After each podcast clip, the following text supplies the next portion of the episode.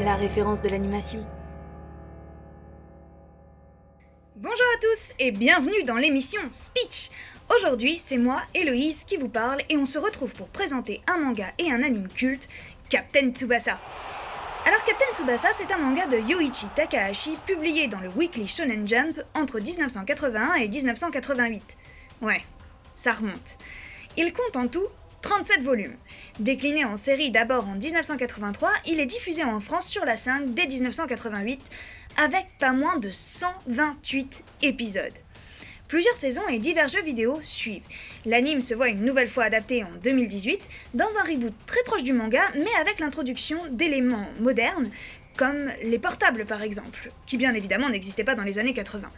La trame du récit initial reste pourtant très bien respectée, et c'est de ce reboot que nous allons vous parler. Bon, vous connaissez nos speeches, il est temps de vous présenter l'histoire racontée par la série. Alors Captain Tsubasa, c'est une histoire qu'on peut résumer assez facilement et rapidement. Tsubasa est un écolier passionné de foot, et ce depuis qu'il a appris à marcher et que ses parents lui ont offert un ballon. Son père étant marin, il rencontre un Brésilien qui s'avère être une ancienne star du football forcé de s'arrêter à cause de problèmes de santé. Il réussit à le persuader d'entraîner son fils et d'en faire un génie du football. De là, Tsubasa va devoir réussir à évoluer dans le monde du foot et à vaincre des adversaires toujours plus forts et plus techniques. Bien sûr, la route vers le succès va être semée d'embûches et pleine d'entraînements intensifs.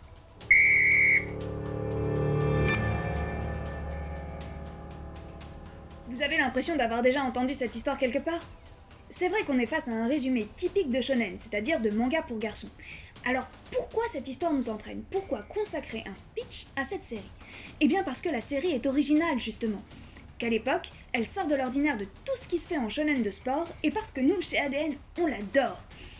Dans les grands atouts de ce reboot de 2018, déjà, on a un argument que les moins de 20 ans ne pourront pas forcément reconnaître, mais bien sûr, la série nous est chère à cause de la nostalgie qu'elle évoque en nous. Véritable Madeleine de Proust, le reboot nous replonge en enfance et nous rappelle la première adaptation anime du manga réalisée en 1983. Si les 128 épisodes ont été réduits au nombre de 52 dans cette réécriture, l'esprit du manga d'origine est vraiment bien respecté. Et l'avantage, c'est que les matchs successifs trouvent une résolution beaucoup plus rapide. Les personnages sont toujours aussi fougueux, aussi vifs et aussi incroyablement déterminés à progresser et à être les meilleurs, sans qu'on fasse l'impasse sur le développement de leur personnalité et de leurs aspirations.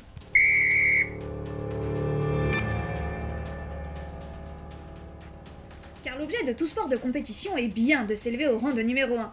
La compétition est au centre de l'anime avec une volonté des joueurs toujours exprimée de manière très claire de s'améliorer. Pour soi, mais aussi pour son équipe, ses coéquipiers, et pour être à la hauteur de ses adversaires. De manière intéressante, quand Yoichi Takahashi écrit et dessine Captain Tsubasa, il n'est pas sûr que le succès soit au rendez-vous. En effet, en plus de son humilité qui est tout à son honneur, au Japon, le foot n'était pas le sport le plus en vogue dans les mangas de l'époque. Les jeunes étaient plus passionnés par les mangas de baseball par exemple.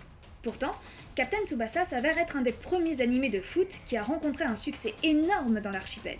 Il inspire toute une génération et on constate une véritable recrudescence des inscriptions dans les clubs de foot au Japon. Et à l'international, on a beaucoup de grands footballeurs qui ont montré qu'ils étaient vraiment fans de Captain Tsubasa. Comme par exemple Kylian Mbappé récemment, qui y a fait pas mal de références lors de ses apparitions et dans ses posts réseaux sociaux. Et en même temps, qui ne rêve pas d'avoir le même genre d'amis que Tsubasa? Des gens qui se comprennent et qui se portent les uns les autres à travers le foot et en partageant surtout une passion commune, révélatrice de talent. Je vous l'ai dit, Tsubasa évolue grâce à son mentor brésilien Roberto, mais aussi grâce à ses coéquipiers et à ses adversaires. On assiste à des scènes spectaculaires qui montrent de vraies techniques de foot et d'autres un peu plus irréalistes. Ainsi, le manga met en scène des retournées acrobatiques, des tirs de la feuille morte qui existent dans la vraie vie, mais aussi des techniques propres à certains joueurs comme l'incroyable catapulte infernale qui permet à un joueur d'en propulser un autre pour qu'il atteigne des ballons physiquement inatteignables.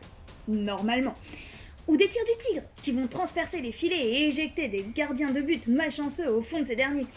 La technicité des joueurs, qu'elle soit sur des techniques réelles ou inventées, rend l'anime vraiment impressionnant et le fait de connaître les joueurs nous poussant à prendre fait et cause pour eux tout au long des épisodes rajoute un enjeu de taille à chaque match.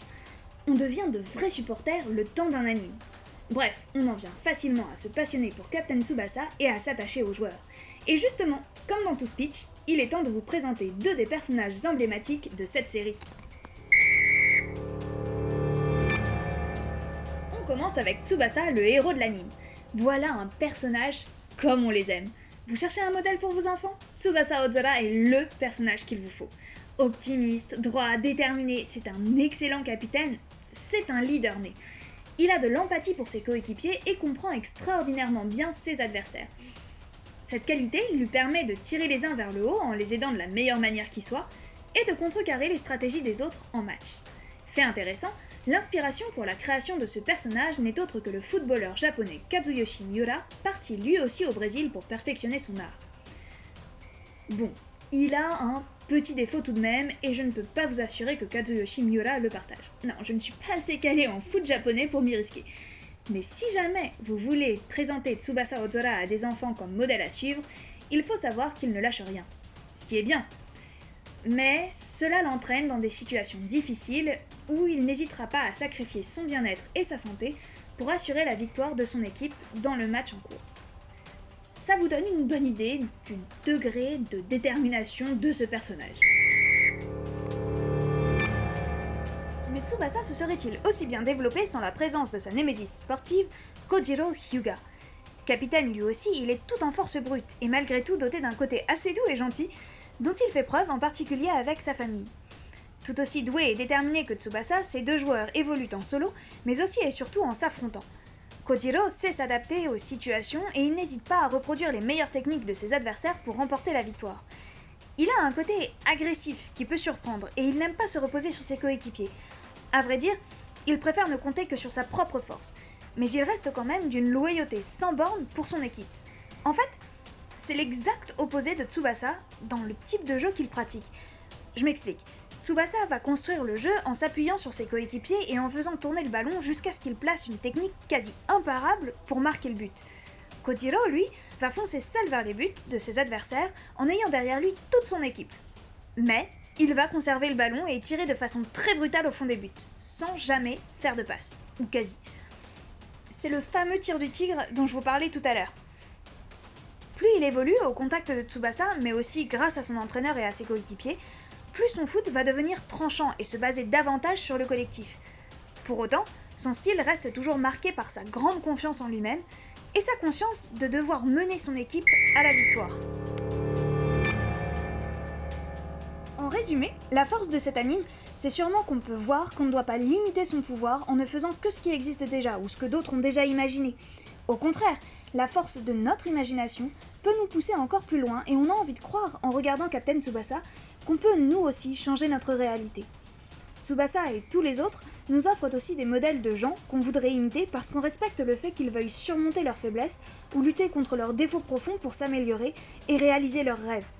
Ils le font de la manière la plus saine qui soit à travers le sport, sans jamais sacrifier les valeurs, qui sont les leurs, au besoin de gagner. Ils restent intègres.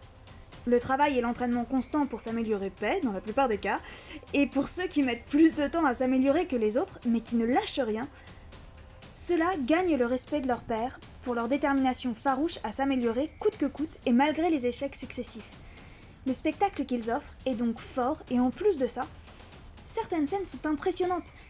Encore une fois, j'insiste sur ce point, les matchs vous feront vibrer. Donc, si on devait résumer Captain Tsubasa au-delà de la simple histoire que je vous ai présentée rapidement tout à l'heure, Captain Tsubasa c'est le sport qui rassemble, qui fait grandir ses joueurs et qui vous montre des confrontations au sommet vraiment intenses et grandioses. Alors si vous avez le temps et que vous aimez les animes de sport, je vous recommande cet anime Nostalgie qui vous présentera le meilleur du foot en 52 épisodes, tous dispo sur ADN. Voilà, c'est la fin de notre speech, j'espère que ça vous aura plu et je vous dis à bientôt. パパパパパ。